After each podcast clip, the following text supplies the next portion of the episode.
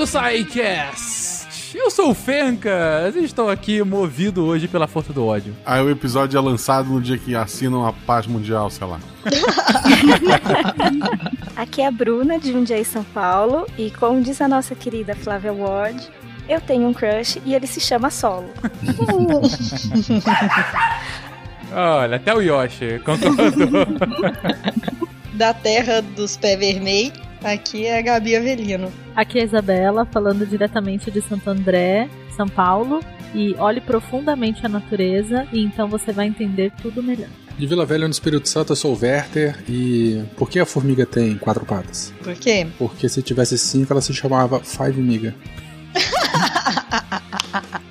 Essa é uma entrada raiz do SciCast. Parabéns, Berta. Obrigado. Diga as passas, Catarina, que é Marcelo Guaxinim. E eu finalmente entendi um dos memes mais antigos da internet. Era o urso do solo, é isso então? Urso do solo? Que? Gente, Desculpa, uh-uh, É. não rolou pra mim não, eu Antigo acho. demais. Desculpa. eu não vou explicar, um dia essa ficha vai cair. Ok. Você está ouvindo o SciCast, porque a ciência tem que ser divertida. Bem-vindos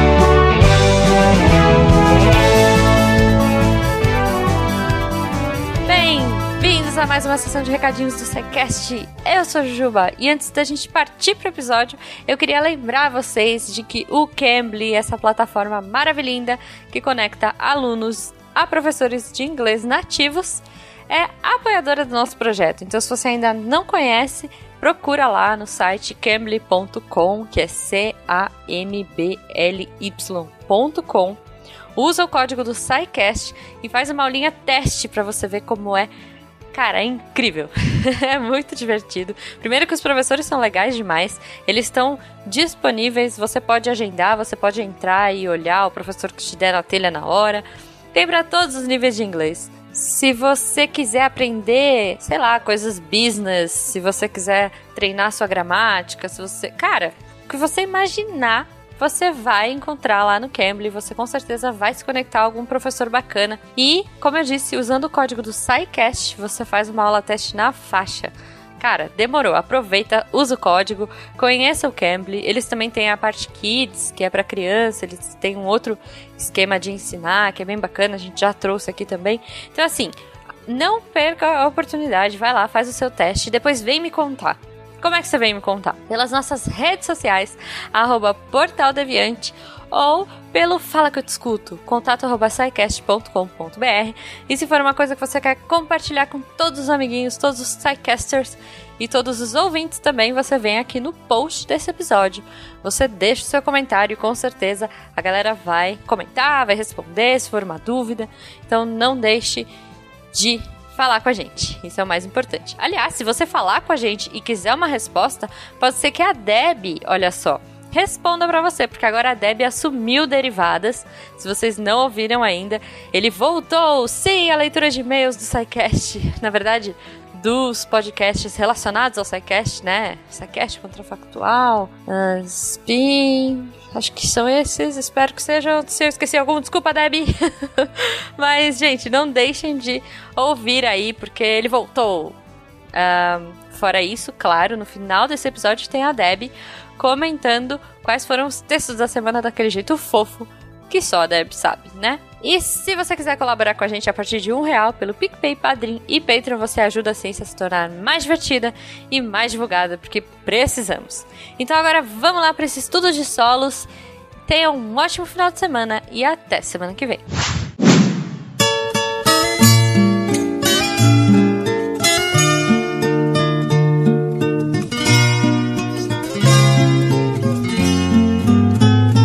Areia, terra, arrumei o meu roçado, deixei o chão preparado pra plantar e pra colher. Vivo torcendo. Queridões, começamos aqui mais um episódio. Falaremos hoje de pedologia. Falaremos hoje sobre solo, sobre o estudo do solo. Falaremos sobre o que, que é, o que, que se estuda, como ele se forma, a sua origem, como se classifica, enfim, de tudo um pouco. Essa pauta, se eu bem me lembro, ela veio bastante inspirada no nosso episódio de cavernas, não foi isso, gente? Que a gente estava falando muito sobre como se formam as cavernas, diferente tipo de formação de cavernas em diferentes tipos de solos.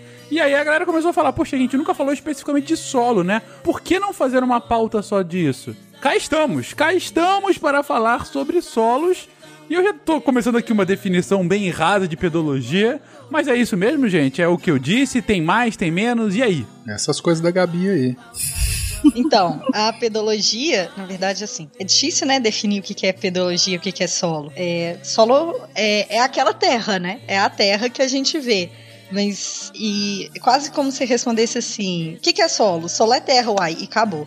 É, porque o solo, na verdade, ele é aquele material mineral ou orgânico inconsolidado que fica ali na superfície da terra. Pronto, assim. E isso é uma das infinitas maneiras de definir solo. A gente pode pensar que, tipo assim, que o, o solo ele é um, uma coleção de, de partículas que vão ter partes sólidas, líquidas, gasosas é, que aí eles, né, como já disse, podem ser formados por materiais minerais e orgânicos, porque também a gente tem micro-organismos e organismos não tão micros assim que vivem no solo e que constituem o solo também.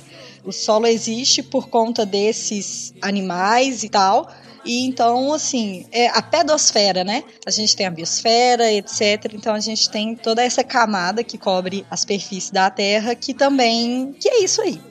Não sei se tem uma definição única, assim. Eu sempre tento falar, quando eu vou falar do que é solo, é que é um complexo formado tanto das partículas sólidas quanto da parte gasosa, que é o ar, e da água. É a interação dos três e que é a base de tudo, né? É onde se desenvolvem as plantas, é onde a gente tá pisando. É basicamente isso.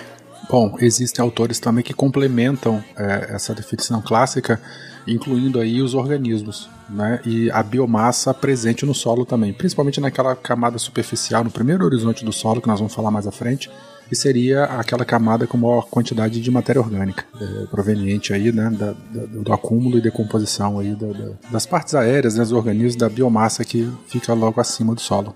Então é uma coisa bastante complexa mesmo. Uhum. Eu acho que uma coisa interessante da gente falar é porque a gente está falando o nome da ciência né, do solo é pedologia. E de onde vem isso, né? O, na verdade, o que a gente está considerando aqui é o pedon, né? O pedon em grego é solo, mas o, o pedon é a menor unidade em que se pode dividir um solo. Então, aquele grãozinho, ou, né, porque ele pode ser é, agregado e tudo mais. Então, a menor partícula de um solo é um pedon. Então, a gente vai falar a respeito dessa ciência que vai para menor partezinha do solo. Não confundir, né, a pedologia com podologia e nem com pediatria. Exatamente. Podologia é de pé. De pé. A gente vai falar do, do, do pedon, que é o, o solo aí, como a Gabi bem falou. E também tem outras, outras é, ciências que são correlatas, né? A pedologia é a ciência que estuda o solo, a forma, a origem, classificação e propriedades. Mas, por exemplo, tem mecânica dos solos, que aí vai analisar e estudar a interação do solo e do que está sobre ele. Então, tem a geomorfologia, tem a própria geografia. Então, são todas áreas correlatas. A pedologia seria o estudo do solo na, na, na formação, origem, classificação e as propriedades que ele, que ele apresenta. Então, para resumir, a definição é um pouco turva. A gente está colocando aqui muita coisa dentro de um mesmo solo, né? Tá falando aqui realmente da terra, do que o compõe, esses, bom, a própria terra, os minerais, é, gases e também seres vivos, a interação disso tudo, uh, como que isso acaba enfim, ajudando que os organismos continuem vivendo lá dentro. E a pedologia vai estudar o, esse todo, vai estudar realmente todo esse, toda essa dinâmica.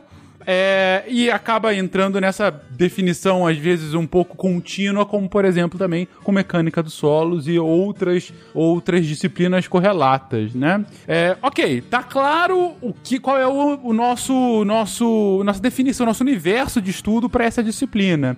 Mas tem muito tempo que a gente estuda solos, digo, a interação humana com os solos acontece porque, enfim, a gente vive em cima dele. Mas colocar a ciência em cima dele é, colocar a ciência sobre ele é algo há muito tempo recorrente, de fato já tem uma construção de muito tempo. Como é que foi esse desenvolvimento da disciplina? Bom, é, é uma coisa é, bem recente. Na verdade, assim, é, a evolução dos estudos da pedologia, elas foram surgindo pela necessidade de corrigir fertilidade de solo, elevar a fertilidade natural dos solos. É, existe muito problema para a agronomia com relação à acidez e tudo mais. Então, de fato, a gente precisava estudar aquela terra ali, né? Então, é, em 1880, Dokuchayev, que eu não sei se falar direito, mas ele foi que percebeu que falou assim, gente, isso aqui não é só um montoado de coisa. Existe algum. Existe um porquê disso aqui tá aqui. E existem elementos que vão atuar sobre essa terra, sobre isso aqui. E aí, então, ele decidiu sistematizar isso em forma de uma ciência. É, então, é, é, recente quando a gente compara com outras coisas estudadas, assim, né?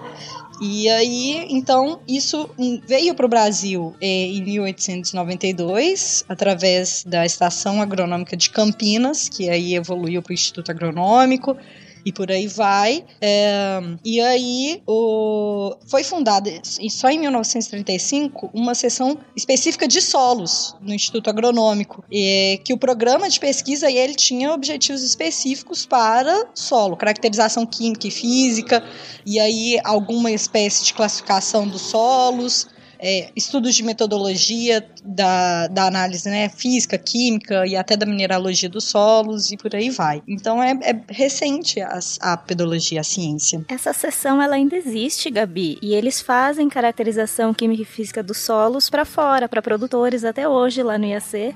Se você Legal. quiser fazer uma análise de solos, pode mandar para lá e eles analisam. Bom, beleza. É uma disciplina relativamente recente, pouco mais de um século, com mais com desenvolvimento ativo aqui no Brasil. Mas vamos, vamos falar do que importa, vamos falar da nossa estrela da festa, vamos falar sobre solos.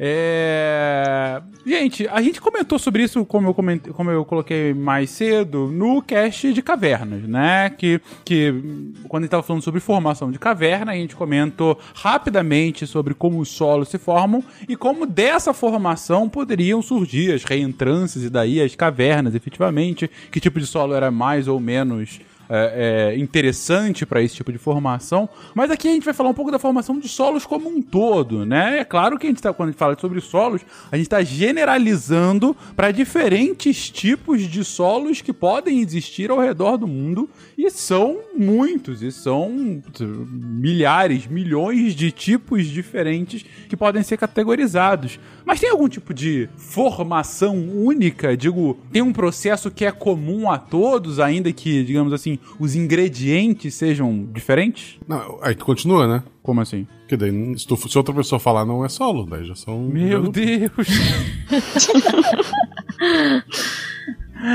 Por favor, alguém. Fecas, a gente tem duas grandes forças na, da, naturais que agem é, para a formação de solos, que é o intemperismo e a erosão também em uma segunda instância. Né? O intemperismo basicamente é o fracionamento da rocha. Tudo começa com a rocha matriz né, é, é, o, é o leito de rocha, o leito rochoso, aquela rocha que fica exposta. Por ação, ação física e química do ambiente, né, é, por fracionamento mecânico por conta de calor e, frio, por conta de chuva, a parte superficial dessa rocha matriz ela começa a se desintegrar, forma, é, sendo reduzidas a partículas menores. Com o passar do tempo, essa, essa, essa superfície ela acaba criando reentrâncias em que pode acontecer acúmulo de material vindo de outras regiões, acúmulo de biomassa, enfim. É, Cria-se. É, começa a criar uma, uma ligeira é, camada de matéria orgânica nessa parte superficial. Então, é, perceba que a parte mais profunda, o leito rochoso, ele permanece inalterado. O que vai sofrendo alteração é a parte mais superficial. Essa parte mais superficial, então, com o passar do tempo, ela começa a sofrer processos de, de é, sucessão ecológica, é, espécies vegetais começam a se estabelecer, nesse, é, criando biomassa. Nesse meio tempo, animais começam a frequentar esse ambiente também, e ele continua sendo atacado por, pelo intemperismo, formando, e aí a gente começa a, a, a, a, perceber a formação de horizontes. Tá? Isso é um processo contínuo, né? tudo isso vai acontecendo ao mesmo tempo também ao longo de, nós estamos falando aí de milhares, milhões de anos, enfim. É, até chegar um momento em que a gente pode falar que nós temos um, uma, uma região, um solo maduro, é aquele solo em que, aquela região, perdão, em que a gente tem a rocha, o leito rochoso é, inalterado, temos vários horizontes, né, o horizonte C, é, horizonte B, horizonte A, a camada superficial de matéria orgânica. Isso aí eu acho que a gente vai acabar comentando ao longo do tempo. Até a gente chegar naquele estágio em que o solo ele está maduro, né? O que, que é isso? É aquele solo que tem essas diferentes camadas bem bonitinhas assim, bem fáceis de serem identificados.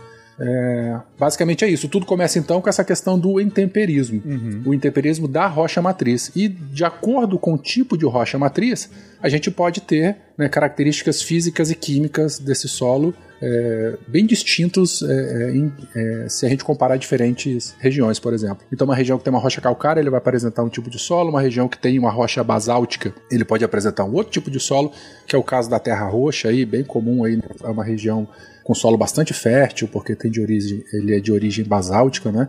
É, enfim, é, basicamente o processo é esse. Respondendo à pergunta se tem uma se tem uma fórmula geral, digamos assim, né, uma formação geral, independente do, do tipo de solo, eu acredito que a gente possa falar que sim. Uhum. Porque todos os processos vão ter diferenças, mas é, vão seguir essa receita, que seria a rocha inalterada, inicialmente. Essa rocha, ela vem lá dos processos de formação da Terra, né? E aí milhares, milhões de anos atrás.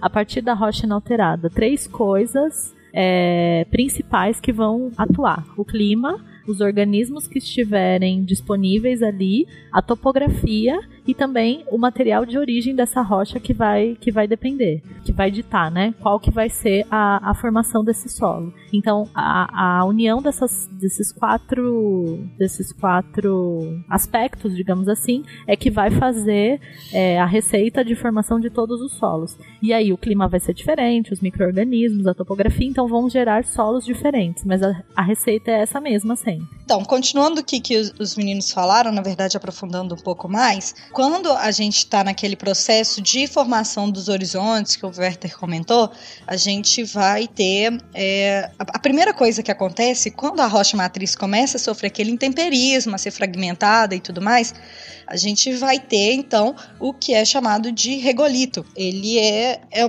aquela massa fragmentada, mas com muita característica próxima à rocha original. Então, se por exemplo a gente está falando de uma rocha que é sedimentar, essa parte do, do perfil, ela também tem essas características. Você consegue ver as laminações e por aí vai. Isso é uma coisa muito legal de vocês observarem em barranco de estrada. Quase sempre a gente está passando por uma estrada e tem um corte, né? E aí tem aquele barranco. Isso é muito fácil da gente ver. É, então a gente tem esse regolito, que é essa parte mais profunda, mas que está logo acima da rocha, que ele conserva bem as características e tal. Aí quando a gente segue, o primeiro horizonte que a gente que vai formar vai ser o horizonte é, B, né? O horizonte B é o horizonte que vai dar as características do solo, que vai ser o responsável pela classificação daquele tipo de solo. Gabi, falando de baixo para cima, né? Do leito rochoso subindo até a, a superfície. Exatamente, de baixo para cima. Imagina que são camadas, gente. São, é uma camadinha de bolo, sabe? Isso. Bolo, recheio, bolo, recheio. Isso mesmo. À medida que o solo vai depositando, ele vai formando uma camada homogênea. Se numa determinada época que lá tava, sei lá, é, um tipo de areia muito fina e depois por mudanças do, do que estava sendo erodido e tal, começou a cair um outro tipo de, de, de, de areia, de formação, ele vai formando camadinhas diferentes. Esses são os horizontes que gente está falando. Isso. É, o, o, por exemplo, o Fencas comentou que existem vários tipos de solo no mundo e tudo mais. O que vai nos ajudar a identificar qual tipo de solo é o que é esse horizonte B. Então, por exemplo, quando um solo começa a ser formado, a gente vai ter um horizonte B que é novo, que é um neo. Então a gente vai ter um neo solo. E aí assim vai. Por isso que o, o horizonte B ele é muito importante para a gente entender qual que é aquele tipo de solo. E aí, acima do horizonte B, então de baixo para cima, ou seja, quando a gente pisa na Terra, a gente pisa no horizonte A, que é aquela camada que onde vivem os bichos, que é onde estão a maior parte das raízes. É, assim, algumas raízes estão mais profundas no horizonte B. Mas a maior parte das plantas, dos bichos, essas coisas vão estar no horizonte A, que é o horizonte que é mais raso pra gente. Então vamos lá. Werther e Isabela comentaram para mim que sim, dá para ter um tipo de formação mais geral do solo que é basicamente havia uma rocha inicial havia lá o, o grande pedregulho que vem, uh, pode falar, da formação da Terra, né? É, quando uhum. a Terra se forma como planeta, né? Esse pedregulho, ele sofre ações de vários outros agentes exógenos, quais sejam de intemperismo uh, climático, né? Chuva, vento e coisa do gelo, gênero. Gelo também causa gelo, muito gelo, né? Derrete uhum. e aí congela de novo, coisa assim. Uh, sofre ação de próprios organismos que ficam movendo a, aquele, aquele, aquela pedra, ficam é, é batendo nela, enfim, ficam mo, enfim, morando né, na, na pedra e aí vão vão fazendo com que aquela rocha vá se quebrando, vai se quebrando, e dependendo do tipo de rocha original que lá estava, surgem diferentes tipos de solo. E o que a Gabi está colocando aqui, também complementado pelo Guacha, é se você tem na parte mais de baixo essa rocha, que é a rocha que não se desfez, que ela continua lá durinha, durinha. Um pouco mais acima delas tem a primeira camada do solo, que é imediatamente foi a primeira que foi feita. É como se na, na lógica que o Guacha falou, é como se você fosse fazer um bolo. Só que na parte de baixo do bolo é a assadeira. A assadeira continua lá, durinha, durinha, e é difícil, inclusive, de você furar. Se você furar, vai ser uma merda, porque vai cair o bolo todo dentro do seu bolo. Então não fure a assadeira. A mãe briga contigo. Ah, sem contar isso. Então a assadeira é a pedra original. Aí, claro que você não vai fazer a, o, o, bolo da assadeira, mas enfim, você vai começar a colocar as camadas. É, aí tem a primeira camada que é o rigolito, que é o, o, o exatamente essa porção de terra entre a rocha e o primeiro horizonte. Aí vem o horizonte B, que é como se fosse a primeira camada de recheio. A gente tá fazendo aqui um mil folhas, gente. Olha que beleza. Tem a primeira massa lá e em cima você coloca o recheio do mil folhas. Esse aí é o horizonte B, que foi a primeira primeiro pedaço de terra que foi efetivamente formado. Só que ah, vão passando aí muito tempo, gente. Aí aqui a gente tá falando de muito tempo mesmo. Aqui é deixem de pensar em décadas séculos e milênios e comecem a pensar nas eras geológicas, né? É muito, Sim. muito, muito tempo depois, outras camadas de terra por cima delas vão sendo formadas e esse é, lá mais para cima, é o horizonte A, que aí é quase o nosso topo do mil folhas, já são as últimas camadas uh, de de recheio e o, a última folha do mil folhas, vamos colocar assim. E as plantas e os animais ficam ali em cima. As plantas é, perfuram um pouquinho isso por é, essas camadas para colocar as suas raízes. Os animais ficam ali em cima e aí seria o nosso o nosso os toppings do bolo, né? Ou o açucarzinho que vai por cima do mil folhas. E esse então é o nosso solo: rigolito, horizonte B, horizonte A e a superfície. É basicamente isso. É onde você pisa. É o que a chuva molha? É onde você constrói a sua casa? O que é o solo? Lembrando também, Fencas, que essas, esses horizontes, é, a espessura deles pode variar também dependendo da região. Né? Por exemplo, se a gente pega uhum. uma restinga, que basicamente né, o, o solo da restinga é areia, a camada fértil ela tem poucos centímetros, menos de 10 centímetros, assim, dependendo do local. E porque o, o, o, solo de lá é basicamente sedimentar, muita areia, né, muito material particular, é, areia. Nós vamos falar de granulometria mais para frente um pouquinho. Então ela não consegue reter os nutrientes, não consegue reter a, a, matéria orgânica, então ele é facilmente lavado. Se a gente pega uma região montanhosa, né, é, principalmente montanhas onde a, a inclinação é muito acentuada do terreno, a chuva, a própria neve, né, elas vão causar a erosão dessa camada superficial. Só lembrando, o intemperismo é o fracionamento, a erosão é o deslocamento desse material. Então, no alto de montanha, por exemplo, a gente quase não vê horizonte A e B. Praticamente é, é o leito rochoso mesmo que fica exposto, justamente porque é uma região muito inclinada e essa inclinação elevada é, não consegue segurar né, os, os, horizontes B e horizonte A. Então, inclusive, se tem é, pouco desses horizontes, a cobertura vegetal vai ser menor também, porque não tem biomassa suficiente no solo para manter a biomassa arbórea, por exemplo. Né? Por isso que é bastante comum quando a gente vai para a região de altitude, a vegetação ela vai mudando à medida que a gente vai subindo. Reflexo, obviamente, que tem é, é, é, influência do clima, mas também tem muita influência do solo, geralmente pobre dessa região, porque ele já foi lavado há muito tempo. Lembrando que o intemperismo ele não só quebra em pedacinhos, a gente também tem o intemperismo químico, então acontecem reações Sim, químicas sim. e esses Uhum. minerais eles se transformam em outros. Bem lembrado. A água, nesse caso, é muito importante, por isso o, clima e a presença de micro-organismos diferentes em regiões diferentes vão originar solos diferentes.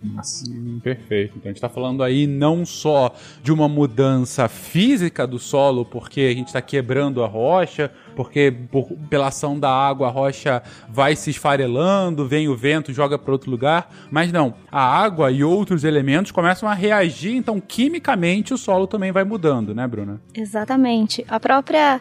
Quando começam os primeiros micro-organismos ali, os líquens, eles são considerados pioneiros. Uhum. Porque eles ficam na rocha mesmo, eles aguentam um pouco a umidade e eles vão começando a liberar ácidos orgânicos. E aí isso vai começando a reagir com a rocha.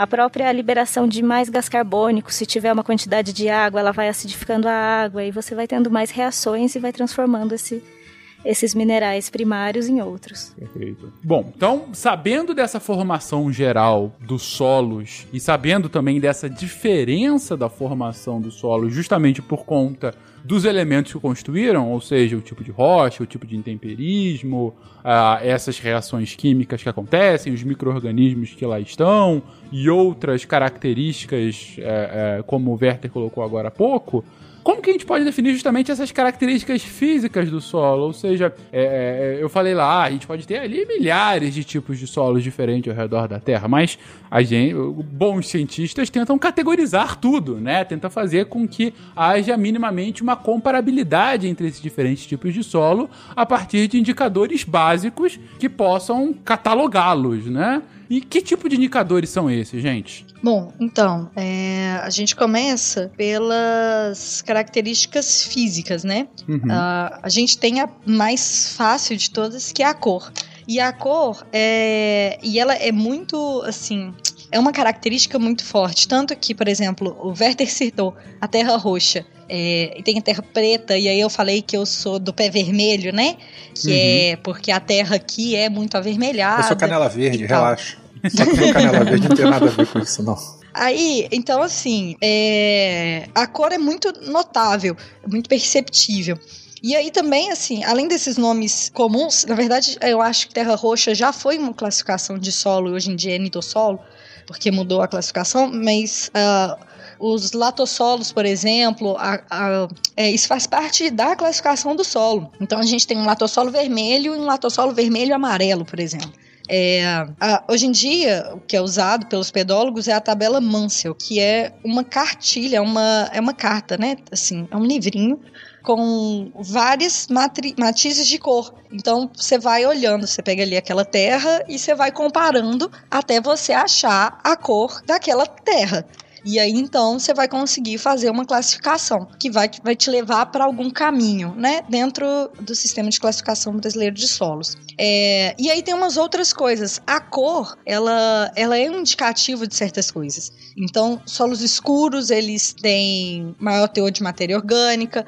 Um solo vermelho, ele vai ter óxido de ferro. Um solo amarelo, ele vai ter é, a presença de óxido de alumínio. Aí você tem solo cinza ou esverdeado, é, vai te, é, você vai ter a ideia de que aquele solo ele passa a maior parte do tempo alagado. Então a cor, é, ela não só não é por si, não somente por si só um indicativo, mas ela te leva a entender um pouco a história daquele solo, o que que, onde esse solo tá e tudo mais. Bom, cor, que mais, gente? Azul. Não. Marília Gabriela. Cor azul. Um sonho. Paz mundial. Bom, outra característica física dos solos é a textura. E a, a textura, quando a gente está falando da pedologia, ela é muito semelhante à granulometria que o Werther tinha comentado. Quando, por exemplo, ele falou das areias ou né, do solo da Restinga e tudo mais. É, bom, a textura, ela é, então, o tamanho daquela partícula. É o tamanho da partícula que constitui o solo. Quando a gente vai separando os materiais, a gente, né, os materiais do solo, a gente percebe que eles vão ter várias texturas, vários tamanhos e por aí vai. E aí a gente pode ter é, partículas que são perceptíveis ao olho nu, por exemplo, um cascalho. Todo mundo sabe que o cascalho ele cabe aqui na palma da mão. E também a areia e tal. Mas tem outros que são é, que ficam naquele limiar ali, por exemplo, o silt. O silt é um tamanho de partícula que ele fica entre a areia e a argila. E aí o tamanho de um silt é entre 0,05 e 0,002 milímetros. Então, assim, é... então, já, a gente já não consegue ver a partículazinha na mão. É... Qual que é a diferença disso para um solo? É, assim, vai determinar a maneira com, assim, com que as plantas vão se desenvolver, se aquele solo vai ser um solo que se encharca facilmente, é, né? Por exemplo, solos que têm muita argila, é, é, possível que a gente tenha um solo que alague mais, porque a argila ela cria uma camada impermeável e não deixa a água penetrar ali profundo. Isso tem muito a ver com o espaço intersticial do grão, né, Gabi? Porque a argila, o grão é tão pequenininho, Também, tão né? pequenininho né? que ele fica muito compactado. Então isso acaba criando Sim. essa camada que impermeabiliza. É, o exemplo mais claro disso é a gente meter o pé no, no mangue, que o pé fica colado, né? Às vezes tira o pé, mas o sapato fica lá, lá, lá embaixo, porque ela, ela cria uma massa compacta é, que, que acaba retendo, é, ou impedindo, né, ou retendo bastante água naquele local. Eu perdi uma Raider assim. Rapaz, andar de Raider ou chinelo no mangue é pedir pra, pra, pra perder mesmo, cara. Eu já perdi no barro. Então, e do contrário, aquele solo bastante arenoso, é, o, o, grão é maior, o espaço intersticial é maior e ele acaba, é, a água acaba é, percolando, né, transpassando esse solo com uma maior facilidade. Ele tem pouca é, capacidade de reter água. Então, só para eu entender, gente, aí vocês comentaram, ok, textura vai depender muito do tamanho das partículas que vão formar aquele solo. A gente pode ter pedrinhas e a gente pode ter argila, que é uma partícula minúscula. Mas é sempre assim? Que, tipo de, de, de partículas geralmente estão nesse solo? Ou, em outras palavras, uh, num mesmo tipo de solo sempre vai ter um tipo, uh, um desses tipos, ou seja, sempre vai ser só areia, mistura ou não? Que tipos são esses? Toda parte sólida, né? Toda parte da, da formação sólida dos solos vai ser sempre constituída de uma, uma porcentagem de areia, que seriam as partículas com, com diâmetro maior, é, siltes, que seria o diâmetro intermediário, e argila. E o que vai mudar de um solo para outro vão ser as porcentagens é, a gente vai dizer que predominantemente um solo é arenoso se a maior parte dele for é, composta de areia, mas não significa que ele não vai ter as outras, as outras granulometrias também. Todo solo vai ter um pouquinho de cada um. Ah. E aí essas as características do solo vão ser dadas é, justamente por conta dessa distribuição aí de granulometrias. Então, pegar um exemplo, talvez o mais óbvio, pensar num deserto, a gente está falando aí de um solo, imagino que bastante arenoso, né? Pega Pega Restinga, pega Restinga. Restinga é bonitinho. Tá na beira da praia. e tem ao longo do Brasil todinho. Bairrista. Não, não é bairro. Olha, Gabi, você vem pra cá também, Gabi. Agora Paris te conhece. É, então, assim, num deserto, a gente tá falando aí de um solo que superficialmente é basicamente areia. E imagino que um pouco mais pro fundo também vai ter bastante areia, até porque tem muito vento e continua sendo bastante areia. Mas o que você está dizendo, Isabela, é que indo um pouquinho mais pro fundo, você tende a ter também, mesmo no deserto, uma proporção de silt de argila, é isso? Isso, exatamente. A maior parte vai ser areia, mas sempre vai ter uma porcentagem mínima que seja de todas é, essas outras partículas aí. Entendi. Rapaz, e o cara Enquanto... foi pro deserto mesmo e não ficou na restinga, você é um safado. Fencas. Enquanto isso, se você for falar, por exemplo, de uma restinga... Ah, ah garoto!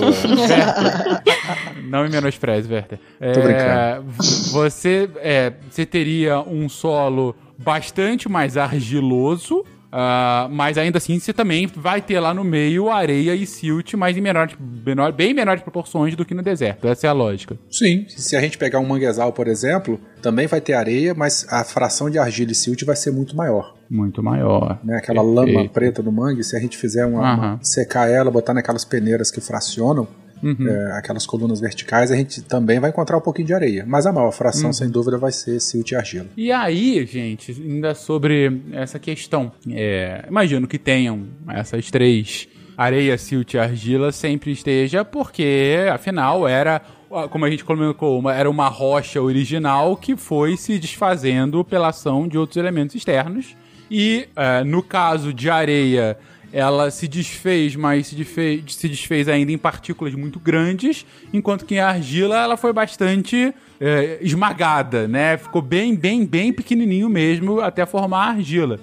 E essa diferença de proporção, ela também vai ser consequência, imagino, do tipo original da rocha e quais foram os elementos que agiram nessa rocha, é isso, né? Sim. Exatamente. Vou pegar Ok. um exemplo extremo, novamente, do manguezal. Além disso tudo, a lama tem aquele cheiro fétido e tem também aquela cor- coloração escura por conta do excesso de material orgânico presente lá na, na- na lama do mangue. Uhum. Sacou? Ou seja, tem tanto material orgânico, tem tanto ação da água que acabou criando.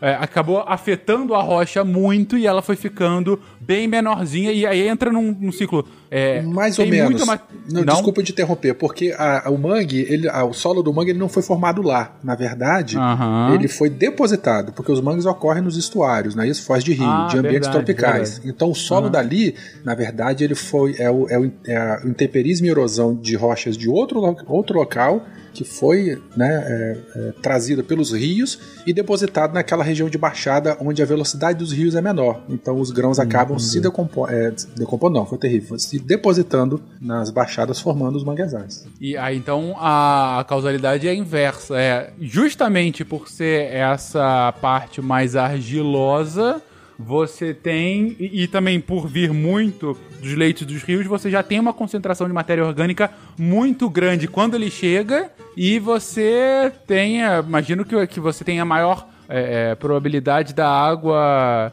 ir entrando por, por entre a- a- as partículas, e aí por isso que ela consegue. Fica sempre enlameado, fica sempre úmido. É, é. E a matéria orgânica, na verdade, também ela é produzida ali mesmo, né? A própria biomassa foliar, a biomassa de organismos, isso- só do ecossistema terrestre, fora a altíssima produtividade primária é, marinha, né? Aquática dessa região de manguezal. Porque as águas são muito férteis, porque os rios eles acabam trazendo sedimentos e nutrientes.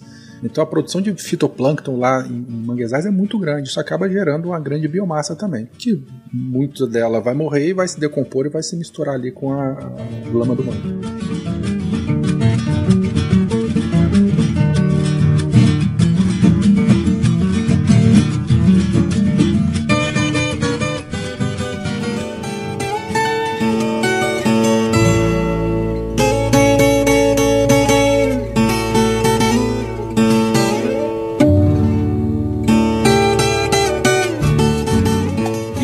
Solos são catalogados, gente, que outros tipos de características a gente pode citar? Bom, a gente tem a, a estrutura do solo, que aí são as condições naturais que a areia, o silt, a argila, elas vão estar aglomeradas. Esse é mais abstrato da gente pensar. Porque eles vão, quando o solo está se formando e tal, essas partículas, os minerais, eles vão naturalmente se organizando, né? Uhum. E aí eles vão ser chamados de agregado. Tanto, eu não sei se vocês já fizeram isso, mas aí tem aquele barranco de, de terra e tal, e a gente tira um torrãozinho de terra, meio seco ou alguma coisa assim. Aquilo ali é um exemplo de estrutura. E aí a gente pode ter a organização do solo de forma é, prismática, a gente pode ter de forma é, laminar é, granular, assim, elas vão dar um, um entendimento do processo de formação e de evolução do solo, mas é um- um- uma definição que é abstrata da gente, da gente assim, visualizar e tal, porque não é uma coisa que a gente vê sempre, né? Uhum. por exemplo, a cor e tal. E aí tem uma quarta a, a característica que pra mim é a mais legal de todas, que é a consistência. E aí eu vou perguntar pra vocês, quem já fez e brincou de fazer panelinha de barro? E aí fez um barrinho e montou uma panelinha bonitinha? Ou fez qualquer outra coisa? Ah, claro, eu muitas vezes. E sempre dava errado porque eu nunca cheguei a cozinhar o barro pra poder virar cerâmica. Sempre dava errado. É, mas dependendo do barro, você não consegue fazer nada, É? porque a hora que você tá fazendo o canudinho, ele quebra. Sim, sim. Eu já fiz castelo de areia, pode ser? Não, você nunca fez panelinha de barro, Fencas? Não, desculpa. Eu sou um cara Apartamento, que vive... apartamento, Gabi. Exatamente. Apartamento. Eu cresci em São Paulo, cara. Aqui, Nossa! o solo que tem aqui é asfalto, sabe? Eu tava achando que vocês estavam falando de colocar a terra num baldinho, sabe? Aí a hora que você falou de cozinhar, eu falei, opa, de Não, apartamento também. Gente, assim, eu fazia uma cozinha inteira, fazia um enxoval de louças de terra, Ó, eu de também barro. fazia Ai, muito legal. disso. Olha, olha, olha as referências, hein? Eu fazia, eu fazia panelinha de barro e fazia cinzeiro. Boa, Beto. Cara, pra vocês verem, eu com 11, 11 anos de idade, ou 9 anos de idade, fazendo cinzeiro de Pra barro. pôr o cigarrinho de chocolate, Olha as gente. É referências, isso. cara. É, eu fui criado de cigarrinho, a cigarrinho de chocolate, exatamente, bem lembrado. Mas, mas qual o seu ponto, além de chamar a gente de criança de apartamento, Gabi? É, então, ah, a gente, isso vai determinar a, a- a maleabilidade do barro e tal, a gente tá falando da plasticidade, da consistência. E isso é um, um dos parâmetros mais fáceis da gente ver em campo. É, quando a gente consegue, por exemplo, fazer uma minhoquinha bonitinha e tal, a gente tá falando de um solo que ele é quase sempre argiloso. E aí, quando a gente tenta fazer e, e ela quebra, vai ser um solo que vai ter mais areia na composição. Então, ah, a consistência é a, a coesão, que pode ser maior ou menor, das partículas de solo. Então, quando o solo tá, quando a terra tá seca e aí a gente pega um torrão e aperta, a gente está fazendo um teste a respeito da consistência. E se a gente não consegue apertar o, o torrão e ele fica muito duro, a gente está falando de um solo então que tem uma coesão forte. E aí, se a gente umedece esse torrão e ele continua duro, a gente vai ter, né? Essa característica se mantém em um ambiente úmido. Então, a gente. É, é o jeito mais fácil, né? E mais legal. Eu adoro isso, fazer coisinha de barro. Artesanato. Vou viver na praia vendendo minha arte. Então, eu, é, você puxou um gancho bastante interessante, aí eu quero falar, puxar a sardinha pra minha brasa aqui de capixaba, porque aqui tem uma produção de Sempre, panelas né, de barro bastante interessante, que remota aí a algumas centenas de anos, das panelas de barro capixaba. Né? Elas são feitas com uma argila muito especial, que só tem numa região aqui da Ilha de Vitória, do Vale Mulembá, porque as características de consistência do barro são as ideais e as adequadas para a confecção dessas panelas. Eu não sei se vocês já tiveram curiosidade de ver e tal, mas é uma, uma tradição capixaba que, como eu comentei, né, remonta a algumas centenas de anos aí, em que... Aqui em casa tem várias. Então, mas aí... ah, Que, né? a- o pessoal faz a panela com esse barro específico, porque ele tem a consistência ideal, que vai permitir a moldagem de uma maneira adequada, para depois que suporta o cozimento dessa panela, para aí sim ela poder virar cerâmica e tal. E isso só é possível exatamente por conta dessas peculiaridades do, do- da argila dessa região. É uma história bastante bonita, vale a pena conhecer. E visitar também quem vier para cá.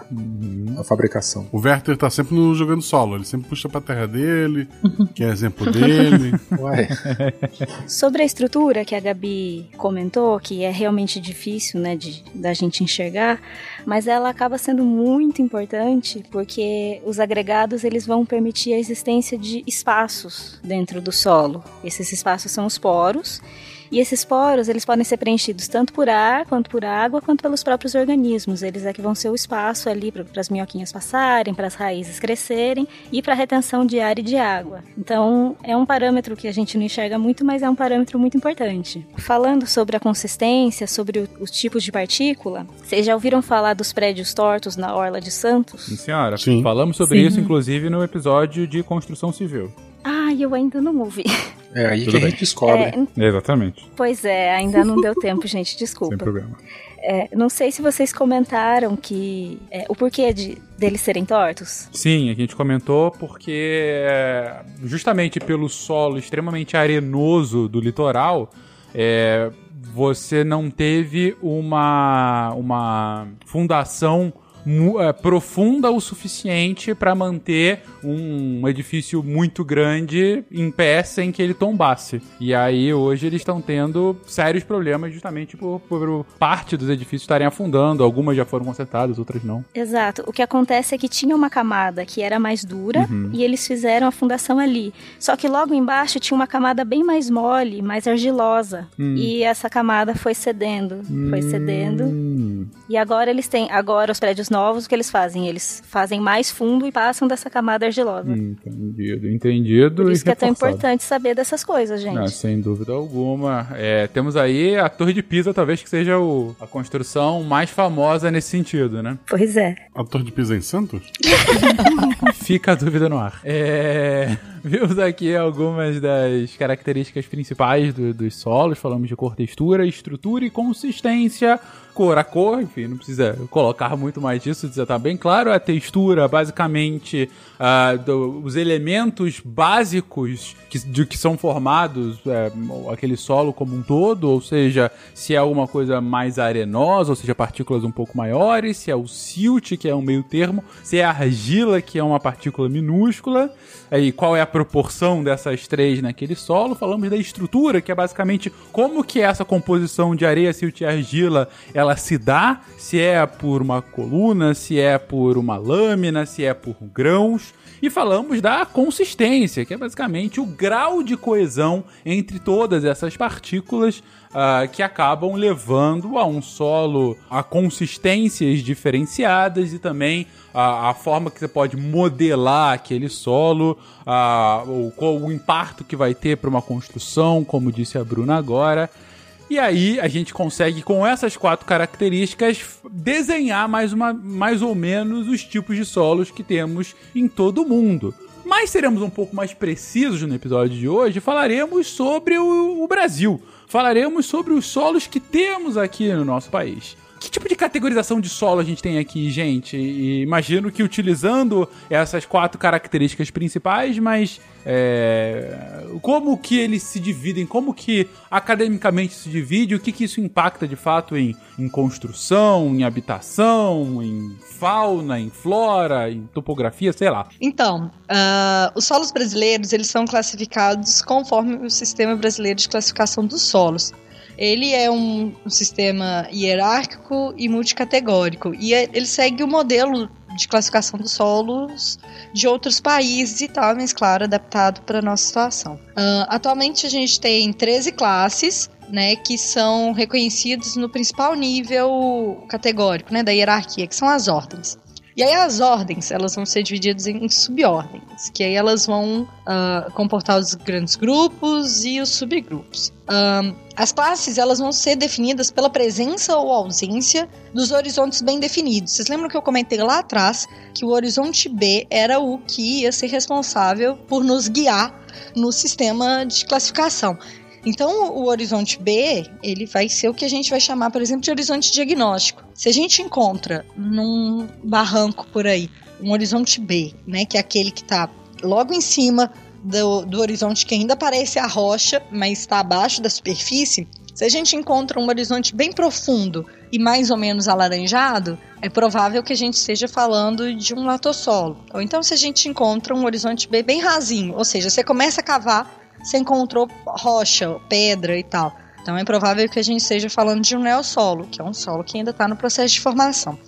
Então, ah, ah, o diagnóstico desse horizonte B, identificar direitinho aquelas características que a gente comentou a respeito da cor, da, da textura e tudo mais, vão nos guiar dentro dessa nossa chave de classificação. É, na verdade, os horizontes A também podem servir. Se a gente está falando de um, A, um organossolo, que é um solo que é riquíssimo em matéria orgânica e por aí vai, o que vai ajudar na classificação desse solo vai ser o horizonte A, que é onde está toda a matéria orgânica, já que a gente está falando de um organossolo.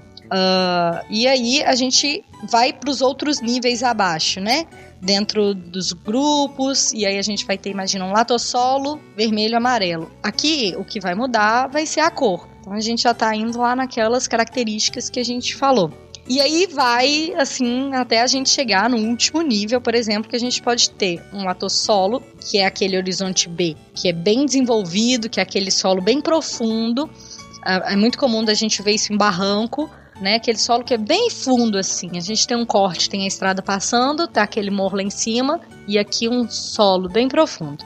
Uh, então, um latossolo vermelho, aí remontando lá aquela cor. Então, viu lá na tabela de Mansell qual que era a matiz, nananã. Eutroférrico, que aí já é uma outra característica, porque vai ser um solo rico em ferro, típico. Ou seja, é isso aqui mesmo. Ou a gente pode ter um atípico, um distoférrico, e assim vai.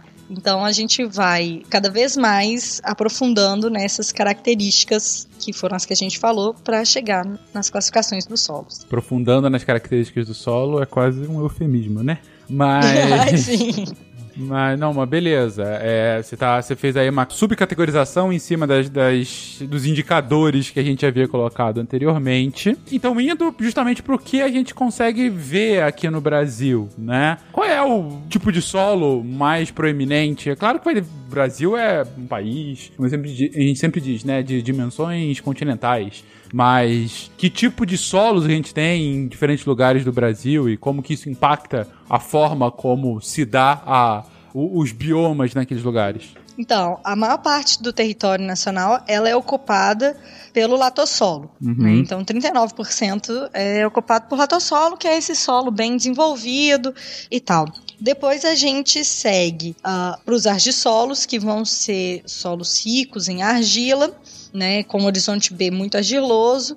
Depois a gente tem o neossolo, que são solos no processo de formação. Então, por exemplo, áreas montanhosas, é, neossolo também é encontrado nas praias, porque a gente não tem um horizonte bem definido, né? É o oposto do latossolo. Sim. No leito de rio também a gente tem neossolo, né? Na verdade, assim, nessas planícies, onde tem a acumulação de sedimentos, a gente tem neossolo. E aí a gente vai dando as características. Olha que interessante. O neossolo litólico, porque ele é rico em pedras e tudo mais, é o dos ambientes montanhosos. Aí a gente vai ter é, neossolos flúvicos, que são esses associados a processos fluviais. Por exemplo, eu acredito que os mangues entram uhum. no neossolo fluvial porque o processo de formação daquele solo é associado aos cursos d'água. O neossolo das areias, né, da praia, é o neossolo quartzarênico, porque a gente está falando aqui de areia, mas vai caracterizar a, as formas de ocupação, né, daquele lugar. Ou seja, boa parte do Brasil, a gente está falando aí de latossolo, é, acaba sendo um ponto que ah, boa parte do território brasileiro, então, é imagino, mais antiga, ela, digo, mais antiga do ponto de vista de, da formação, né? Uma formação realmente que já vem há muito tempo e já meio que se consolidou. Você consegue ver as camadas dos bolos. É, é, de fato um mil folhas, que você tem horizontes bem definidos. Uhum. Não é como um. Vamos lá, alguma outra. Um bolo maluco, sei lá. sei lá, diga-me aí um outro exemplo de. Uma torta, que só uma tem duas torta, camadas. Excelente, uma torta de maçã em que você tem a crosta e o recheio só. Não, é, é, é, realmente um mil folhas com camadinhas muito bem definidas. Isso, quase 40% do território nacional é um latossolo. Isso aí tem a ver também com o fato do Brasil estar tá, é, praticamente no meio de uma. De uma área geologicamente estável, Isso, né? Do, exatamente. Uma... Não. Não, não tem nada a ver, tá. Não, não tem nada a ver, porque uh, o, a formação do latossolo, ele tem a ver, na verdade, com a topografia, né? Então vai ser um lugar que vai permitir que a água infiltre bastante, né? No, que a água vá bem fundo e consiga atuar com tranquilidade. Então, num lugar que é mais declivoso, é difícil a gente ter latossolo, porque a água vai escorrer. A água não vai atuar em profundidade, entendeu?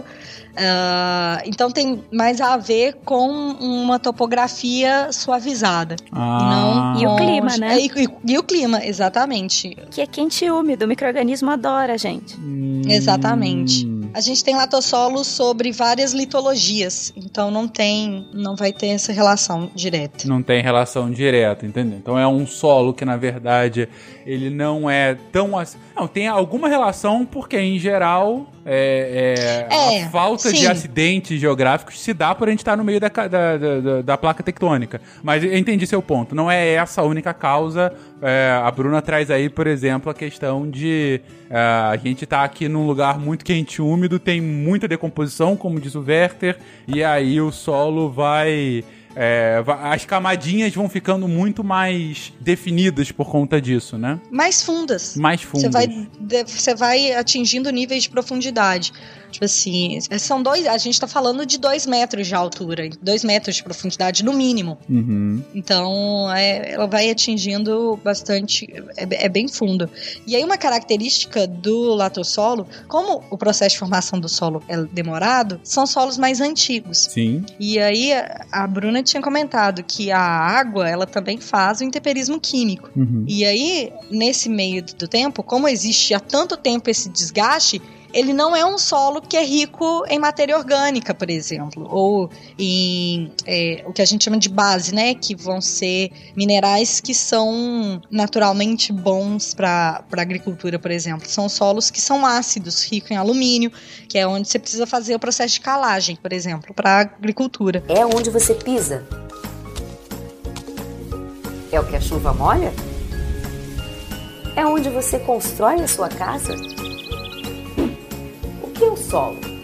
Tá. Deixa eu ver se eu entendi. Dado que o solo é bastante profundo e que você tem realmente essa umidade grande, essa, esse contato constante com a água, ah, essas reações químicas que a água acaba trazendo é, faz com que, em geral, esse solo mais antigo, esse é, esse latossolo, ele não tenha, ele não seja muito rico para um processo agrícola, porque ele é bastante ácido.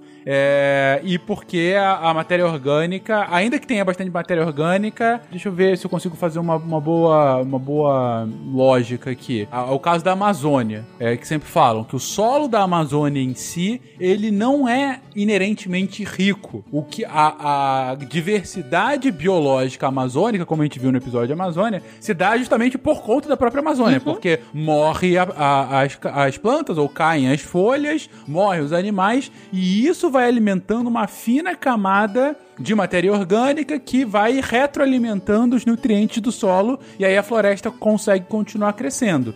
Agora, se você corta a floresta como um todo e não tem esse processo de retroalimentação, o solo em si é um solo, em geral, mais pobre do que outros solos e daí não tão bom para agricultura. Exatamente. Ele não tem a capacidade de reter nutrientes.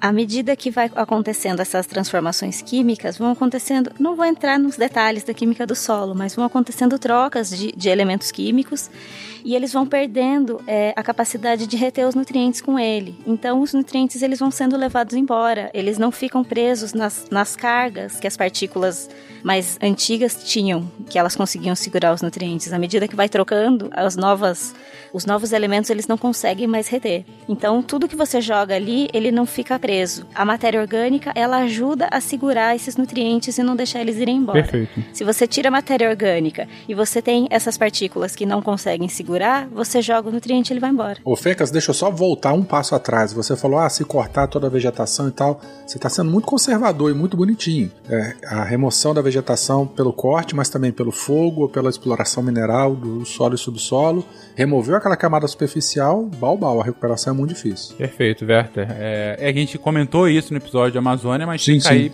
a, a lembrança, né? Realmente perfeito. Dizer, O ponto que a gente quis levar lá e a gente reforça aqui é, é que é burro você substituir a Amazônia por um latifúndio de soja. Não faz Nossa. o menor Ou sentido. pasto. Ou pasto, né? Não faz o menor sentido. Até um sentido econômico, digo. Além de toda a questão de impacto ambiental, que é o principal motor, mas mesmo se você tiver somente uma, uma análise eminentemente econômica sobre isso, é, é, é- é idiota. Você não vai ter um, um solo rico. A, a quantidade de, de corretivo para o solo, para você ter uma, uma plantação boa, ou mesmo para você ter um pasto recorrente para sua para sua cabeça de gado, é isso já aumenta, encarece demais ah, o seu custo produtivo, ou seja, é, é uma produção burra, pouco eficiente. Se esse episódio sair da nossa bolha, vai ter o ouvinte reaça que vai dizer o seguinte: ah, mas o índio taca fogo na floresta. Mas animal, o índio que taca fogo na floresta, ele faz rodízio de cultura e o impacto é local. Mas, aí o Fencas está falando de grandes extensões de pasto ou de plantação de soja. Só queria te complementar em uma coisa, Fencas. Uma coisa que eu pensei aqui mais no começo na, da fala do Fencas, aí não sei, depois eu acho que talvez você tenha dado uma explicada melhor, mas talvez a gente, o que vocês acham da gente explicar que não necessariamente uma rocha é, antiga, é, como o processo de formação da rocha é, na escala geológica mais para trás, digamos assim, não necessariamente é, vai fazer com que o solo que partiu dessa rocha seja mais velho, porque o tempo de exposição ao intemperismo físico, químico e biológico pode ser diferente, e isso pode gerar solos é, diferentes também. Então pode ser que tenha uma rocha que ela é, é, o tempo de formação dela seja antiga, mas o solo É recente, né? é ser jovem com É. relação a- ao processo da, do, do intemperismo com relação à rocha mãe. Ah, perfeito. Então fica claro, eu tinha comentado, ah não, é um solo mais antigo, mas isso não tá atrelado à questão do latossolo. Tem outros muitos elementos mais preponderantes do que idade de fato de formação, como bem explicou agora a Isabela. A gente pode comentar também um pouco é, de- dos habitantes do solo, né? Basicamente, a gente tem dois grandes tipos de classificações dos organismos que habitam esse ambiente. A gente pode classificar com relação ao tamanho ou com- classificar com relação ao papel funcional, ou papel ecológico, ou até com o ciclo de vida desses organismos. Com relação ao tamanho, a gente tem microfauna, mesofauna, macrofauna, megafauna, tem escrotofauna, enfim, é, isso tem a ver com o tamanho. Então, assim como as diferentes frações gran- granulométricas têm a ver com o tamanho do grão, de acordo com o tamanho do organismo, ele se classifica em algum desses, dessas, dessas situações. Né? Microfauna abaixo de 0,2 milímetros, meso entre 0,2 e 2 e assim por diante. Tudo que for acima de 2 centímetros é classificado como megafauna. A escrotofauna que eu fiquei brincando agora há pouco é daquele excelente documentário Ataque dos Vermes Malditos, que eles vivem debaixo da rocha. É coisa mais antiga, não sei se vocês vão lembrar de- disso. Lembro, infelizmente, entregando a idade. Bom, com relação ao, ao papel funcional ou ciclo de vida, né, a gente tem aqueles organismos que eles são permanentes, temporários ou acidentais. Os permanentes são aqueles que passam todo o seu ciclo de vida dentro do solo. O exemplo mais claro e prático e fácil de entender é o que o Fencas acabou de falar, que são as minhocas. Né? Todo o seu ciclo de vida ele se dá debaixo da terra. A gente tem os organismos temporários, que são aqueles que passam parte do teu ciclo de vida na, na- debaixo do solo, né? seja no período reprodutivo ou durante a fase de ovo, é, é, fase juvenil, enfim. Exemplos disso seriam é, jovens de cupins, larvas, pupas. É, eu brinquei agora há pouco do besourinho rola bosta, né? O adulto ele fica na parte superior. Na época de reprodução ele faz aquela bolotinha de, de cocô, né? De, de gado, de fezes, faz um buraco em terra. E aí ele deposita os ovos ali. As larvinhas quando crescerem vão se alimentar daquela matéria orgânica e vão frequentar ali a região logo abaixo do solo. Depois vão terminar o seu ciclo de vida e vão para a superfície. Esses seriam os organismos temporários. E existem os acidentais. É, quem entra nessa categoria basicamente são os parasitas né, de mamíferos, aves, répteis, que tem, é, que eventualmente né, eles estão associados ao trato intestinal desses animais. E aí o animal, quando faz o cocô, quando faz é, basicamente cocô, né, ele ou sangue também, ou a carcaça, que ele acaba morrendo, esses organismos eles acabam frequentando ali o, o- o solo. Então a gente tem essas duas é, é, grandes é, tipos de separações ou classificações dos organismos que vivem associados ao solo. Com relação ao tamanho aqui, então, né? É, a gente tem outros exemplos também de microfauna é, ou micro- microflora, que seriam as bactérias, os fungos, os protozoários, os rotíferos e tal. E nós vamos falar de fungo um pouquinho mais para frente, que eles têm um papel fundamental aí também na, na produtividade primária, na- na- no desenvolvimento de plantas, né, principalmente de parte radicular e, e aérea. E eu acho que é isso dessa primeira parte. Ou seja, a gente tá falando aqui basicamente de quem vive lá dentro, de quem vive lá dentro rapidinho e de quem vai parar lá dentro, principalmente quando morre. É, então, Também. É, é, essa é a fauna de dentro do solo. É claro que tem todo o restante que fica por cima do solo, né? Mas qual o impacto da existência dessa fauna, que é uma fauna extremamente rica e que a gente já falou lá no início do episódio, que é, é, é também age como um dos fatores de, de intempérie, né? De mudança da rocha e do solo? Excelente pergunta. Nossa, falei igual o professor agora, foi mal. Não, tudo bem, vamos lá. Porra. Gostei. Fiquei animado.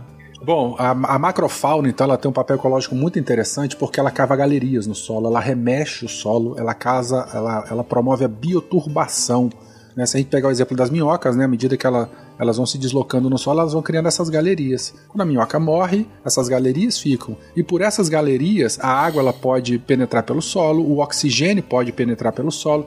Ah, mas planta não respira pela raiz. Sim, mas o fungo que está lá dentro ele precisa de oxigênio. Né? Outros organismos precisam de oxigênio lá também. Então essa a, a macrofauna ela também ela remexe o solo, né? fazendo com que a serrapilheira da superfície ela possa ir para as partes mais, um pouco mais profundas ela, elas remexem, então, pegando aquela parte mais profunda, levando a superfície. Então, eles, e isso ajuda é, ou facilita os processos de mineralização da matéria orgânica, tornando a biomassa é, disponível novamente para ser utilizada, pelos vegetais. Eles aumentam a porosidade, né, isso do solo com essa série de benefícios aí associadas aos outros organismos, animais ou vegetais. Então quem faz isso é a, a macrofauna. É, a gente também, com relação ao tamanho, né, a gente tem a, a mesofauna, que seria aquele, aqueles animais de tamanho intermediário, eles servem de alimento para a macrofauna, eles precisam se alimentar, sobreviver de alguma coisa. E aí, descendo um pouco mais no tamanho, no tamanho físico dos organismos, né, a gente tem a, a microbiota propriamente dita, que são as bactérias, fungos, algas, protozoários esses estão diretamente ligados com a, a, também né, com a degradação da matéria orgânica e reaproveitamento da matéria orgânica pelos vegetais que habitam a camada superior do solo. A microbiota ela é super importante para a decomposição, né, para os processos de, de mineralização. Ela é que vai decompor a matéria orgânica e para vocês terem uma ideia, um grama de solo ele tem mais de 10 mil espécies de micro-organismos. É uma quantidade muito grande então, não são indivíduos, né? São espécies diferentes, riqueza de espécies. É um absurdo. Exatamente.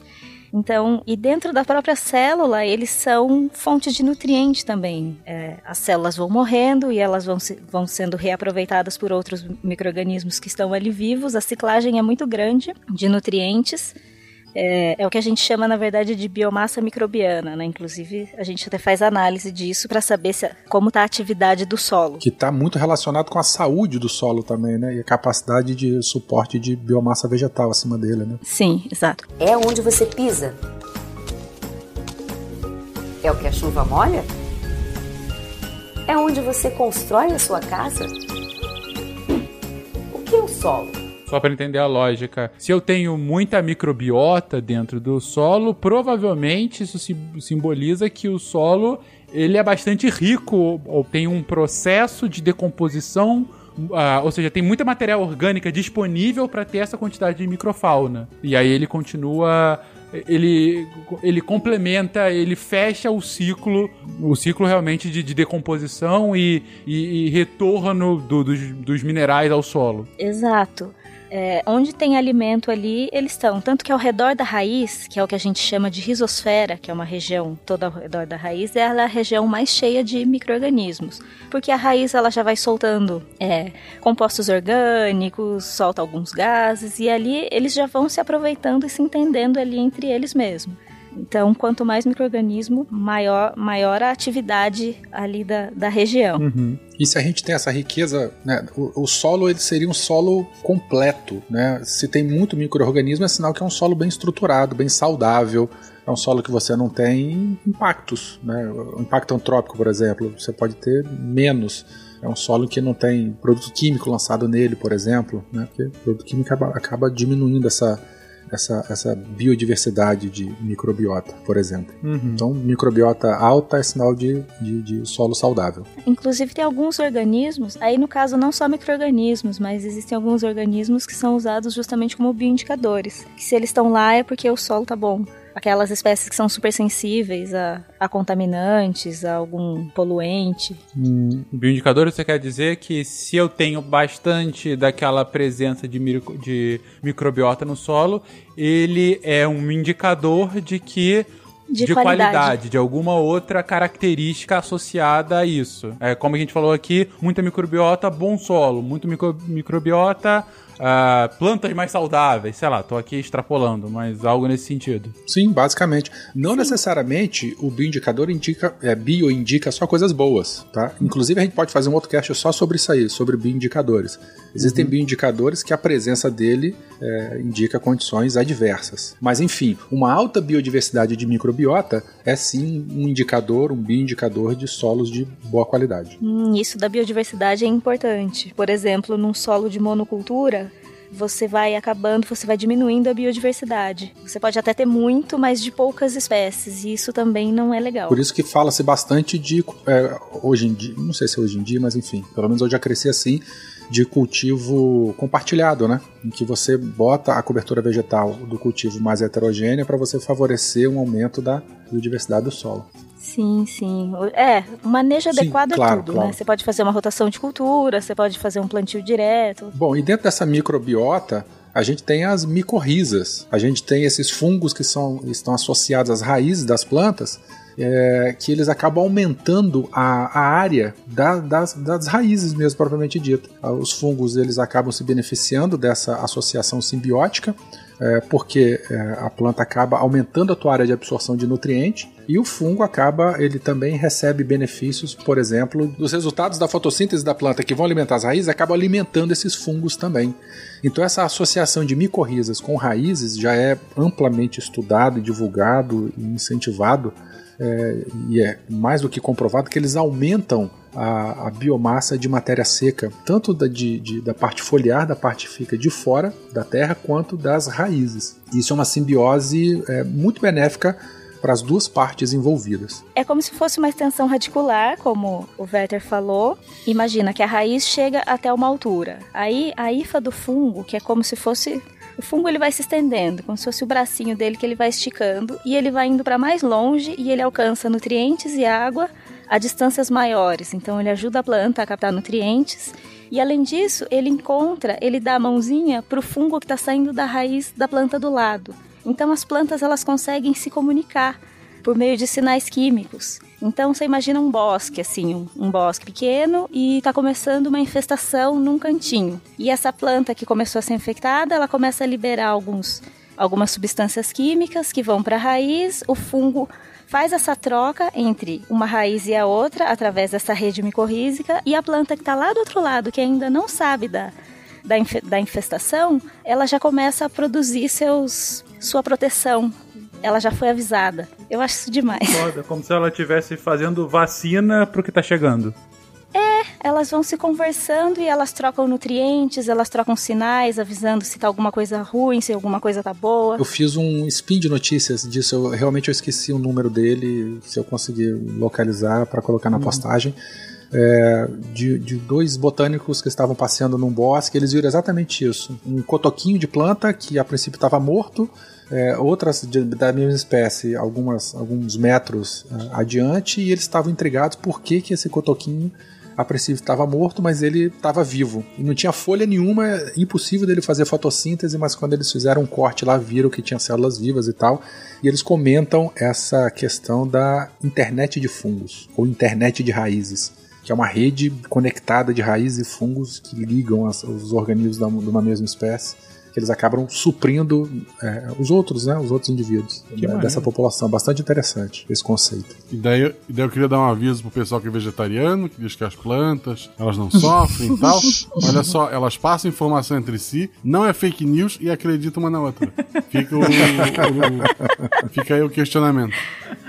Bom, mas que, que maneiro, cara. Realmente a, a forma como. Eu tô lembrando agora do, do seu spin. Eu vi esse spin seu, Werther. E, mas muito maneiro, primeiro, o mecanismo, né? Ou seja, essa comunicação entre raízes, na verdade, entre microbiota acoplada nas raízes das plantas, é, utilizando um processo químico é, entre essa- esses organismos da microbiota E isso como uma, um sinal, como isso é acaba virando, inclusive, resposta da planta a eventuais problemas futuros que essa comunidade possa estar enfrentando. Muito, muito maneiro. Não, e essa questão de aumento de área radicular também é muito interessante, porque se a planta tem mais raiz, ela vai absorver mais água, Sim, ela sim. vai absorver mais matéria orgânica, e isso dá um reflexo direto na, na parte arbórea, né, na biomassa produzida por lado de fora, aumentando inclusive produtividade, né, se a gente pensar do ponto de vista da, da agronomia, aumentando a produtividade de lavoura. Então, onde tem micorriza e essa simbiose toda, ah, ah, os benefícios eles são diretos.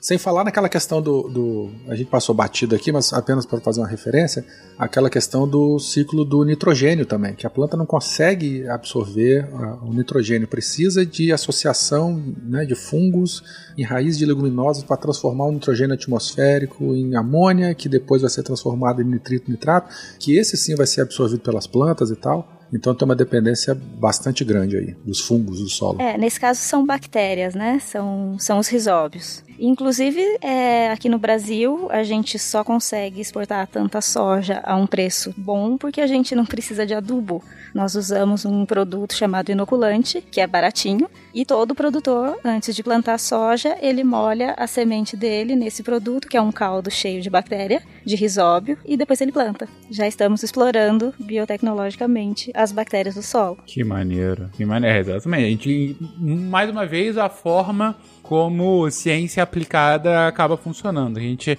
vê, a partir de pesquisa de ciência pura, né, de ciência mais básica, a, a forma como a- os organismos, as plantas e essa microbiota interagem e vivem, e aí, a partir disso, por experimentos, a ciência aplicada tenta utilizar isso para algum fim último de benefício social, né? É, isso é mais um caso bastante interessante aqui aplicado ao, à disciplina que a gente está vendo aqui hoje. As fake news vão destruir o mundo, mas os micro-organismos vão salvá-lo. Bom, bom, ela tem a sua própria rede anti-fake news. Exatamente.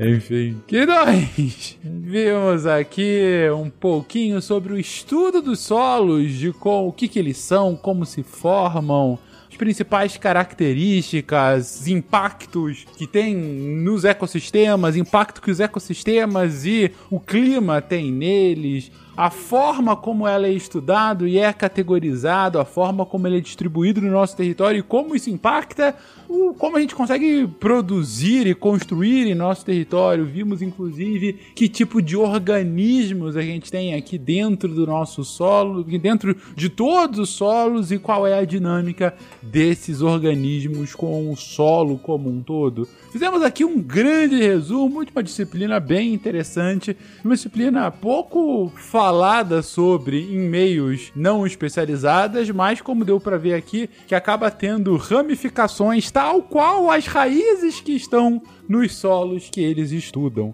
Palavras finais, meu povo. Bom, posso fazer um jabazinho que eu tenho uma série de textos no portal Deviante sobre solos, tá, gente? Olha só, sempre interessante. Deb fica feliz com esse seu jabá, Bruna. Já fica aí o recado. Vejam, leiam os textos da Bruna que exploram ainda mais a fundo desses solos, como os solos se comportam e o são. Aproveitando também, já que feito um jabá, eu, eu tenho dois podcasts do Portal Deviante, que é o Missangas Podcast e o Realidades Paradas do Guaxinim. Escuta. O Werther tem o Beco da Bike também, pra quem é atleta e vai Não, mas quem não é atleta também pode. Eu queria ver se você ia fazer alguma ligação do Missangas e, ou do RP Guacha com solos, mas não, foi só propaganda Não, pura. não, todos eles são em mais de uma pessoa. Ah, Hum, Parabéns, mas as aventuras são solo, né? Fechadas em, em uma só. São one shots One isso. shot, olha só. Gente, último comentário. A gente gravou esse cast ainda inebriado no ódio por outros acontecimentos que não veio muito ao caso. A gente tá realmente puto com o que tá acontecendo aqui. no Brasil e eu queria só deixar claro o quão revoltado eu, e posso falar que sem problema algum, toda a equipe do SciCast tá com relação a, a forma como o governo está tratando da epidemia do coronavírus que está acontecendo nesse momento da gravação do cast. Esse cast está sendo gravado cerca de dois meses antes da sua publicação. Pode ser que quando a gente tiver publicado, muita coisa tenha acontecido. Pode ser que a gente tenha tido alguma reviravolta política. Pode ser que o próprio governo tenha mudado de postura. Pode ser que a gente continue numa crise do coronavírus. Pode ser que ela tenha aumentado, diminuído. A gente está gravando isso no final de março, então é difícil prever realmente o que vai acontecer nos próximos dois meses. O responsável por esse programa é fer... arroba Fernandes Tarek. Isso. Tudo que a gente falou aqui é script por ele. A MEI, a MEI tá no, no CPF, como é que é? Zero o quê? Isso, a empresa se chama Tarek Fernandes. Isso. Eu, eu, eu só tô falando isso porque tá no script. Mas enfim. Você sendo obrigado a É. falar isso. Obrigado. É, de qualquer forma, a gente só queria deixar registrado. Não tem absolutamente nada a ver com o episódio. Mas, enfim, espero que esse- essa parte já tenha, inclusive, sido cortada do editor, porque não faz mais sentido falar. Porque É, deu é, certo, daqui a dois né? meses teve impeachment, ninguém lembra mais quem é o cara, isso tudo foi Pode ser, mas enfim, deixa aqui de qualquer forma isso, porque te- tem que tirar, tem que falar pra mais gente essas merdas que estão acontecendo.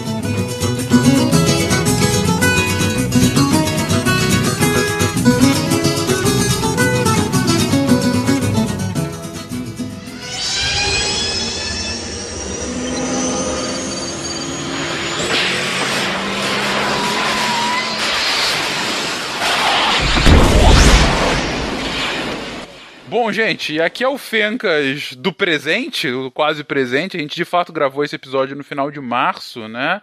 Ah, quando o governo federal e os governos estaduais estavam começando a adotar as suas primeiras políticas relacionadas à pandemia. E a gente já estava vendo que, pelo menos, o governo federal não estava mostrando a seriedade necessária ante o desafio que se mostrava à nossa frente, que a gente já estava conseguindo ver na China, nos países europeus, né, um, início nos Estados Unidos, enfim. Dois meses depois, a gente agora pode falar com tranquilidade que, de fato, os governos cagaram tudo. A gente está chegando agora no dia 28 de maio, que é quando eu estou gravando essa mensagem posterior. A gente passou de 25 mil óbitos aqui no Brasil, 100 mil óbitos nos Estados Unidos, mas nos concentrando aqui no, no Brasil. 25 mil óbitos aqui no Brasil, ah, mais de 400 mil casos relacionados à doença, isso sem contar a subnotificação, que a gente sabe que aqui no país é, é gritante. A gente pode afirmar, sem muita dúvida, que a gente já passou de, de, de- do milhão de casos, né? Ante essa subnotificação latente que a gente tem aqui. E que durante esses dois meses a gente, na minha mensagem, eu mostrava uma incerteza e já um- uma discordância com o que parecia ser, e hoje a gente tem absoluta certeza que de fato o governo federal. É, o governo federal nos últimos dois meses já trocou duas vezes de ministro, tá quase duas semanas sem um ministro titular da saúde. O ministro atual é, é um militar que não tem a menor experiência no cargo. E mesmo os governos estaduais, que em março pareciam estar, pelo menos, trabalhando de forma consciente em favor da, da ciência, de fato, né? Pautado nas evidências científicas, agora de forma inacreditável, no momento em que a gente já passou a marca de mais de mil mortos por dia por essa doença, vários governos estaduais, inclusive principalmente aqui do epicentro da doença no Brasil, aqui em São Paulo, estão falando em reabertura econômica, reabertura de várias coisas. Os shoppings vão abrir em São Paulo na segunda-feira que vem.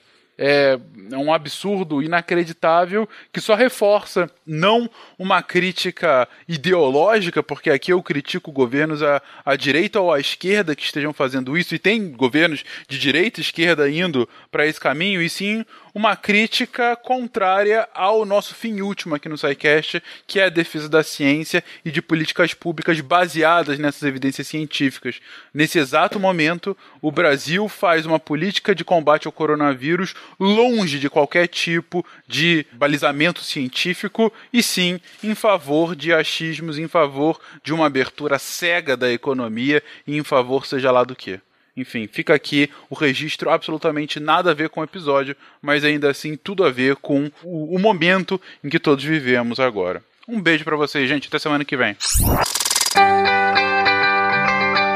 Quem esta sessão não vai dar daqui que já vai beijar? Eu li!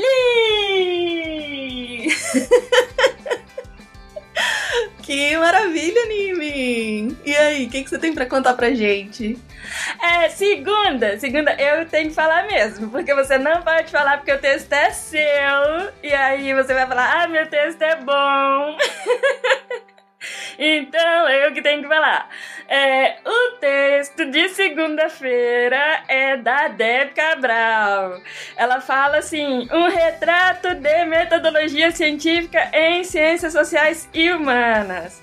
A ideia dela lá é falar um pouco sobre como que funciona a metodologia, é, né, né, né, né, em ciências humanas.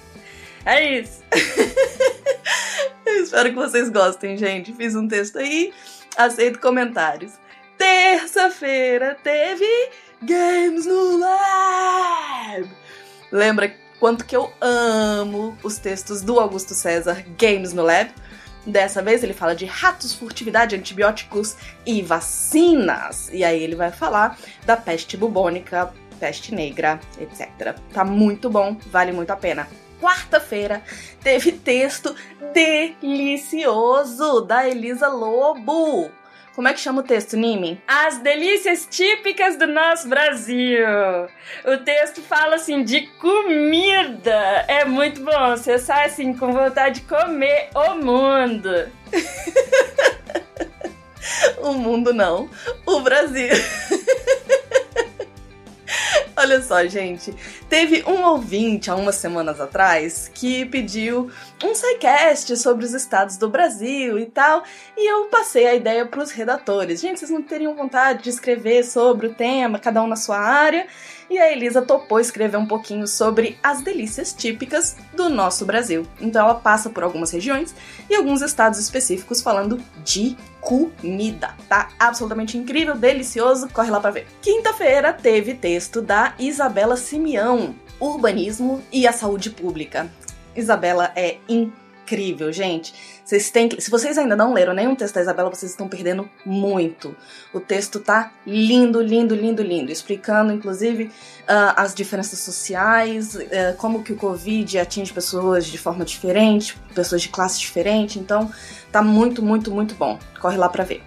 Sexta-feira teve Isabela Fontanella respondendo a hashtag Desafio Redatores Deviantes do um, André Trapani falando sobre economia.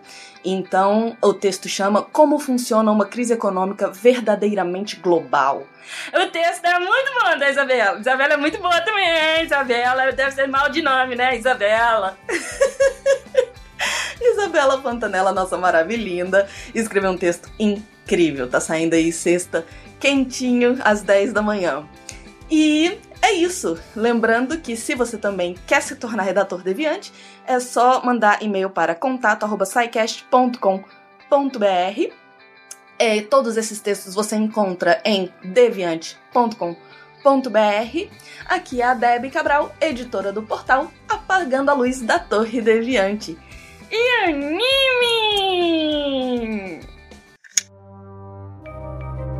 Este programa foi produzido por Mentes Deviantes. deviante.com.br. Este programa foi editado por Tapcast. Edições e produções de podcast.